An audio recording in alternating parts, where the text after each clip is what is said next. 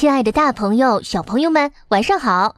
我是去看博物馆的研究员管小趣。昨天呢，我们就讲到了印象派艺术家莫奈年轻时候画的日出印象。那在他老了以后画的画又是什么样的呢？晚年的莫奈最爱画的就是莲花了。他画了二百五十多幅不同的睡莲，而且啊，每幅都不一样。我们知道，印象派的画家莫奈画画的时候，喜欢带着画板、颜料和画笔去大自然里写生。那他是怎么画出这么多幅不一样的睡莲的呢？原来啊，莫奈因为喜欢大自然。所以在自己家门前建了个小花园儿。这小花园里光有花草，好像有点没意思。哎，得有流水才灵动。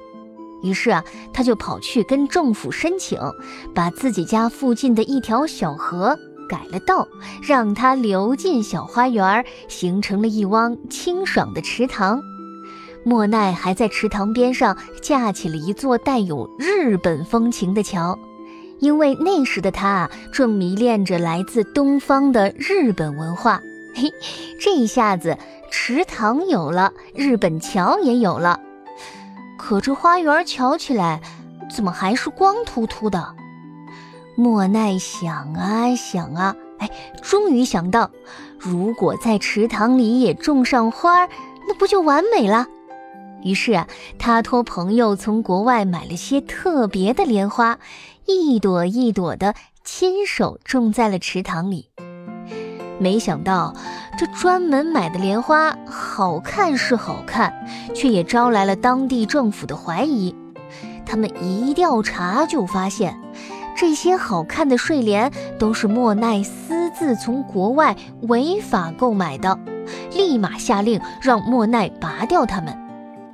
莫奈觉得，好不容易买来的莲花怎么能拔掉呢？于是他为了不让别人发现，就关上了小花园的门，一个人啊，偷偷地护着这些美丽的睡莲。嗨，也就是他没拔掉这些莲花，不然我们今天啊，可看不到那二百五十多幅美妙绝伦的睡莲了。随着莫奈的年龄越来越大。他的视力也变得越来越差。终于有一天，八十多岁的莫奈得了白内障，眼前总是模模糊糊，像罩着一层白花花的塑料布。一位画家眼睛看不清了，还怎么画画呢？莫奈可没有认输，他觉得眼睛看不清虽然有点麻烦，但正好也是新的灵感。既然睡莲的样子看不清了，那就直接画下他眼前的那片模糊的睡莲吧。于是莫奈老爷爷的睡莲越画越模糊，到最后啊，甚至变成一片片没有形状的色块了。